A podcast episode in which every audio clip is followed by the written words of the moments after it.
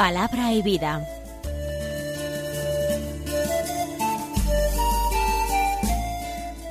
Con el padre Manuel Horta desde Sevilla.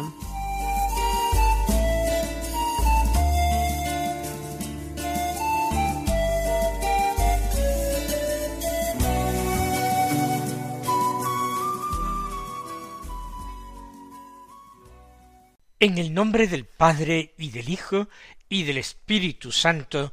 Amén. Alabados sean Jesús y María. Muy buenos días, queridos amigos, oyentes de Radio María y seguidores del programa Palabra y Vida. Hoy es el sábado de la séptima semana del tiempo ordinario. Un sábado que es 26 de febrero vamos terminando el mes y vamos terminando esa primera parte del tiempo ordinario. Vamos a escuchar con atención la palabra de Dios, porque como primera lectura todavía tenemos hoy un texto de la carta del apóstol Santiago. Y concretamente hoy del capítulo quinto, los versículos trece al veinte, que dicen así, Queridos hermanos, ¿está sufriendo alguno de vosotros? Rece. ¿Está contento? Cante. ¿Está enfermo alguno de vosotros? Llame a los presbíteros de la iglesia que recen por él y lo unjan con óleo en el nombre del Señor. La oración hecha con fe, salvará al enfermo, y el Señor lo restablecerá. Y si hubiera cometido algún pecado, le será perdonado. Por tanto, confesaos mutuamente los pecados, y rezad unos por otros, para que os curéis. Mucho puede la oración insistente del justo. Elías era semejante a nosotros en el sufrimiento, y rezó insistentemente para que no lloviera, y no llovió sobre la tierra durante tres años y seis meses. Volvió a rezar, y el cielo dio la lluvia y la tierra produjo su fruto. Hermanos míos, si alguno de vosotros se despía de la verdad y otro lo convierte, sepa que quien convierte a un pecador de su extravío, se salvará de la muerte y sepultará un sinfín de pecados. Ya dijimos en un programa anterior que nos encontramos en la parte parenética o exhortativa de la carta. Santiago da consejos, eh, proporciona algunas indicaciones muy concretas para la vida del cristiano y para el día a día del cristiano en distintas circunstancias. Vamos a comentar eh, estas eh, recomendaciones, estas exhortaciones. Pero me adelanto a decir que todas ellas están presididas por un concepto solidario de lo que es la vida cristiana. El cristiano nunca lo es a solas, sino que lo es en el seno de una comunidad, en la que todos, como hermanos que son, están mutuamente implicados, son responsables de los unos, los unos de los otros, están eh, llamados a ayudarse, a prestarse ese socorro necesario. Esa idea, esa idea comunitaria, eclesial, antes dije solidaria, preside todo el texto que acabamos de escuchar. Empiece, empieza el texto aludiendo a algunas situaciones concretas. ¿Que está sufriendo alguno de vosotros? pues que rece. Fantástico. Hoy día, si alguno está sufriendo, se le recomendaría ir a ver al doctor o doctor o más probablemente al psicólogo. O quizás, si no vemos a una persona tan mal, tan grave, tan necesitada, pues se le recomendaría eh, salir, divertirse, distraerse, disfrutar, cuando no directamente entregarse a placeres pecaminosos. Así de sencillo, así de corto. ¿Sufre alguno de vosotros? ¿Por qué va a tener que sufrir? La vida es muy corta, hay que divertirse, hay que gozar. Fíjense ustedes lo diferente eh, de, la palabra de Dios. Alguno que sufre, que rece. ¿Para qué? Porque en la oración, en contacto con Dios, va a descubrir que la cruz es un signo de la predilección de Dios y que esa cruz es fecunda, que esa cruz aceptada en fe, con amor, va a ser fuente de innumerables gracias y bendiciones de Dios. Por tanto, ¿está sufriendo alguno? Que rece. ¿Está contento, por el contrario? Pues que cante. No lo especifica eh, Santiago, que debe cantar, pero evidentemente se refiere a que cante salmos, que cante himnos, cantos religiosos, para expresar eh, el júbilo interior porque el Señor nos concede también en este destierro, en este valle de lágrimas, momentos intensos de felicidad, de contento. En aquel tiempo no existían listas de éxitos. No, no existía nada de esto. Por tanto, cuando él dice canto, no se está refiriendo a cantos profanos, o a cantos de los que se cantaban en su tiempo en las tabernas entre los gentiles, no. Cantos espirituales. ¿Por qué? Porque la oración que brota de un corazón contento, feliz, se exterioriza, se manifiesta, se revela en el canto mucho mejor que en otra forma de oración. Cantos de bendición y de alabanza.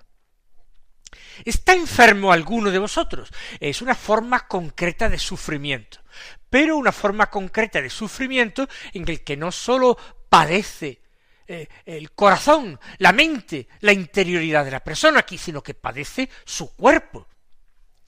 Más aún, puede incluso peligrar su vida.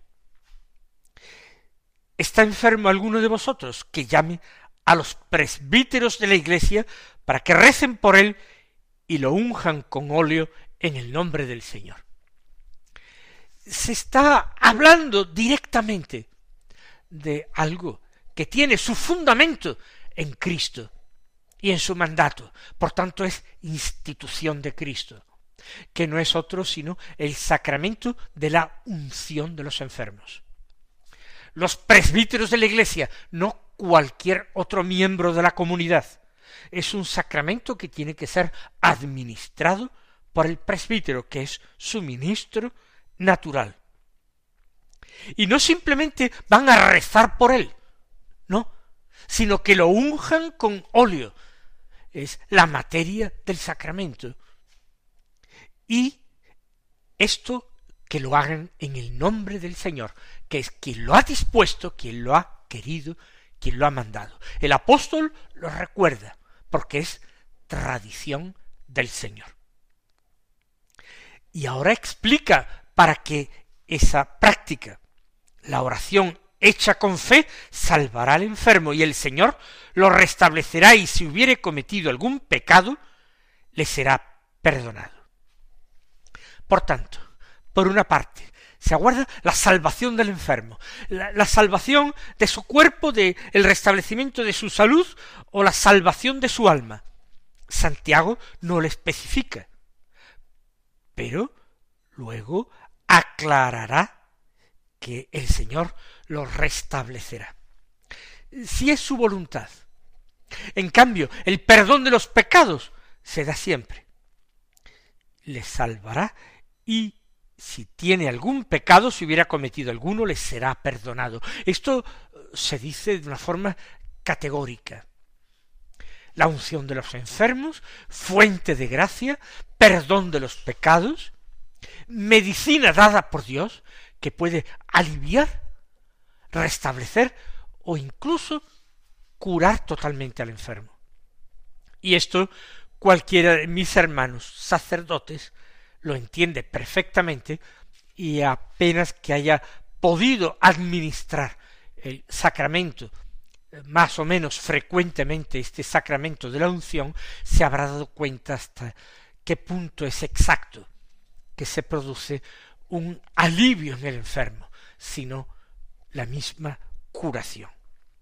Y el Señor a veces escoge curar porque es Él quien cura en este momento al recibir el sacramento para que se vea con más claridad que es Él quien está actuando. Y los hombres se muevan a la fe, a la confianza, y que se muevan al amor. Sigue diciendo el texto. Por tanto, confesaos mutuamente los pecados y rezad unos por otros para que os curéis. Aquí es importante el unos por otros y el mutuamente. Es decir, la acción salvífica de Dios en la Iglesia, esa acción de Dios, esa gracia de Dios, nos llega a través de esos signos sagrados que son los sacramentos. Pero el sacramento tiene una estructura dialogal, interrelacional. Por eso no podemos, por ejemplo, algunas personas lo preguntan, es que yo por teléfono o a través de una videoconferencia, de una videollamada, puedo confesarme y recibir la absolución. Pues no, es precisa la presencialidad, porque el sacramento hace referencia a un encuentro personal con Cristo. Pero si Cristo se hace presente es porque alguien, el ministro del sacramento, se hace igualmente presente allí. No es sola su voz la que es eh, llevada a través de las ondas. No, no es solamente su voz o incluso su imagen la que transmite eh, el vídeo. No. El texto de Santiago dice, confesaos mutuamente los pecados. Mutuamente no quiere decir que el sacerdote confiese al seglar y el seglar a continuación al sacerdote. No, quiere decir que el sacerdote tendrá que confesarse igualmente con otro sacerdote, que él, aunque esté investido por Dios de ese poder de perdonar pecados en su nombre, no puede perdonárselos a sí mismo, que es otra pregunta que hace la gente. Y algunos dicen, bueno, ¿y el obispo o el papa se puede perdonar a sí mismo los pecados? No, es imposible. Se requiere la presencia de un ministro, que no soy yo mismo, porque hay esa estructura dialogal, interpersonal, interrelacional en el sacramento. Confesaos los pecados. Hace referencia, por tanto, Santiago a la posibilidad de perdón de los pecados tras una confesión de las mismas, tras un humilde reconocimiento de las propias culpas, para acogerse así a la misericordia de Dios que viene a través del ministro de la Iglesia. Lo mismo, rezad unos por otros para que os curéis, físicamente y espiritualmente también. La oración mutua, el encomendarse los unos a los otros, la oración de petición y la oración de intercesión por los demás. Todo esto queda aquí de alguna manera eh, justificado, encuentra su fundamento en la palabra del apóstol que es palabra de Dios. Mucho puede la oración insistente del justo.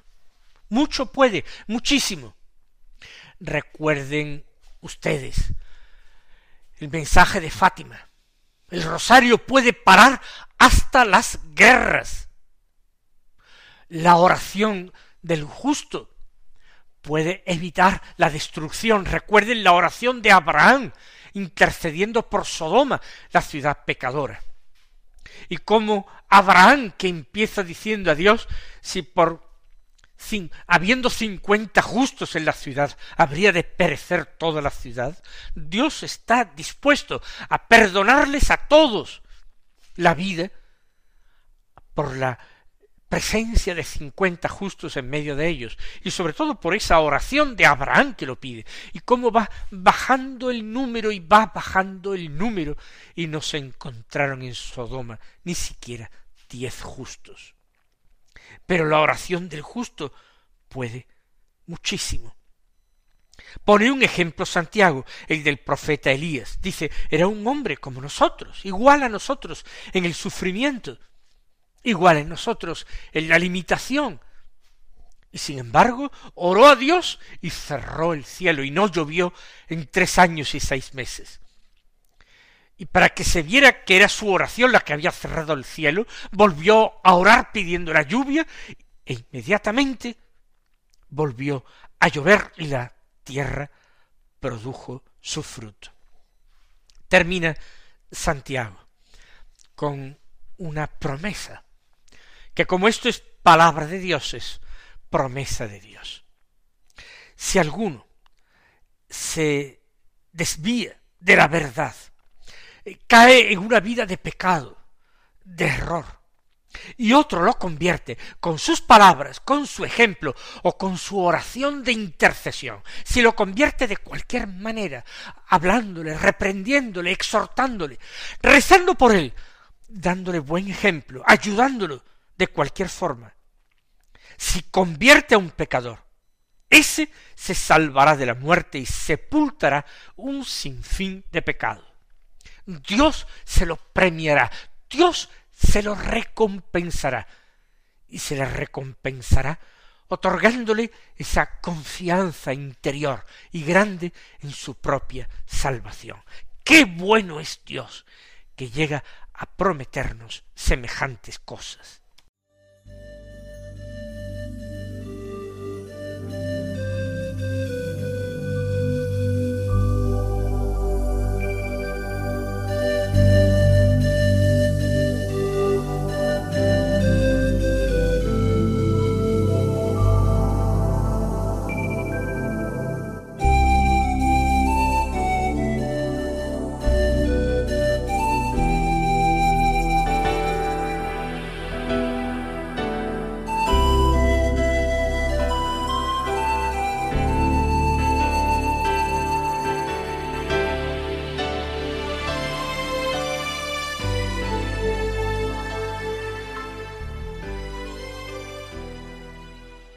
Escuchemos ahora el Santo Evangelio, que es, según San Marcos, del capítulo diez, los versículos trece al dieciséis, que dicen así. En aquel tiempo le acercaban a Jesús niños para que los tocara, pero los discípulos los regañaban. Al verlo, Jesús se enfadó y les dijo, Dejad que los niños se acerquen a mí, no se lo impidáis, pues de los que son como ellos es el reino de Dios. En verdad os digo que quien no reciba el reino de Dios como un niño, no entrará en él. Y tomándolos en brazos, los bendecía imponiéndoles las manos. Este episodio de Jesús con los niños es algo que con unas palabras u otras, con unos detalles u otros, nos traen todos los evangelistas sinópticos.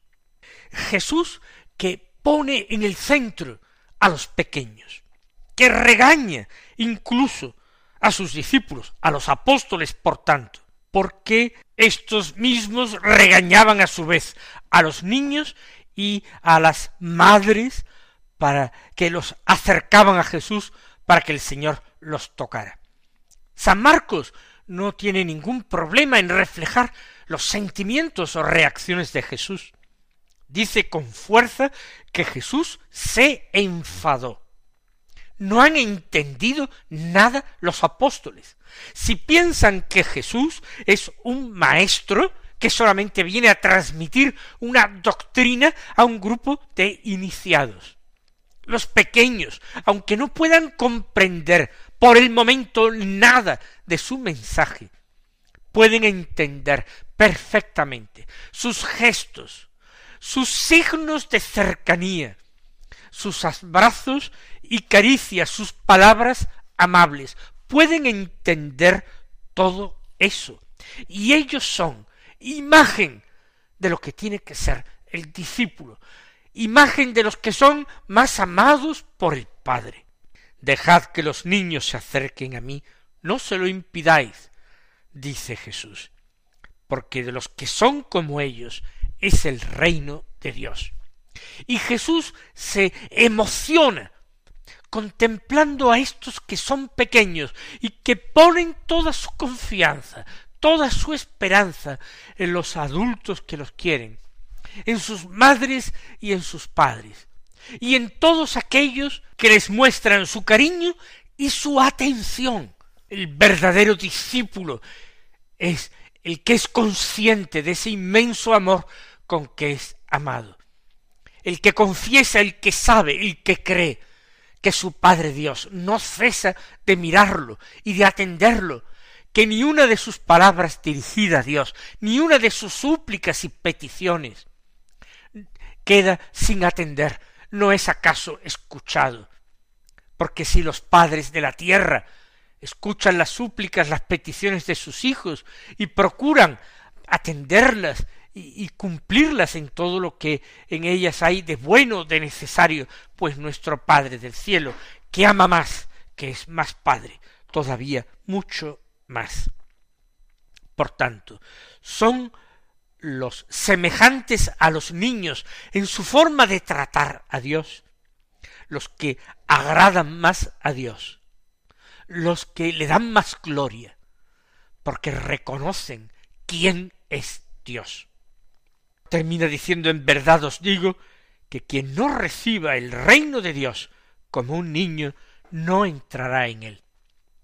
Y recuerden ustedes que el reino de Dios hace referencia precisamente a la relación, a una nueva forma de relacionarse con Dios, que implica una nueva forma de conocer a Dios, que lleva a una nueva forma de amar a Dios y de abandonarse a él.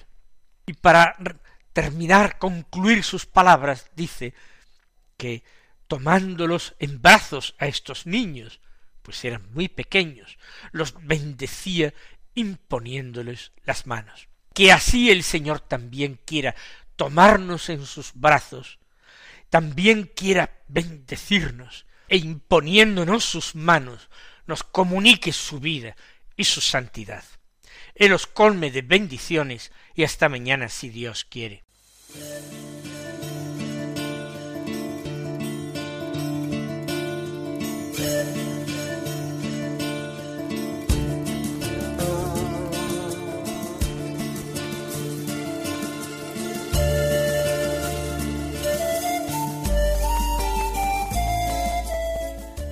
Concluye Palabra y Vida un programa dirigido desde Sevilla por el padre Manuel Horta.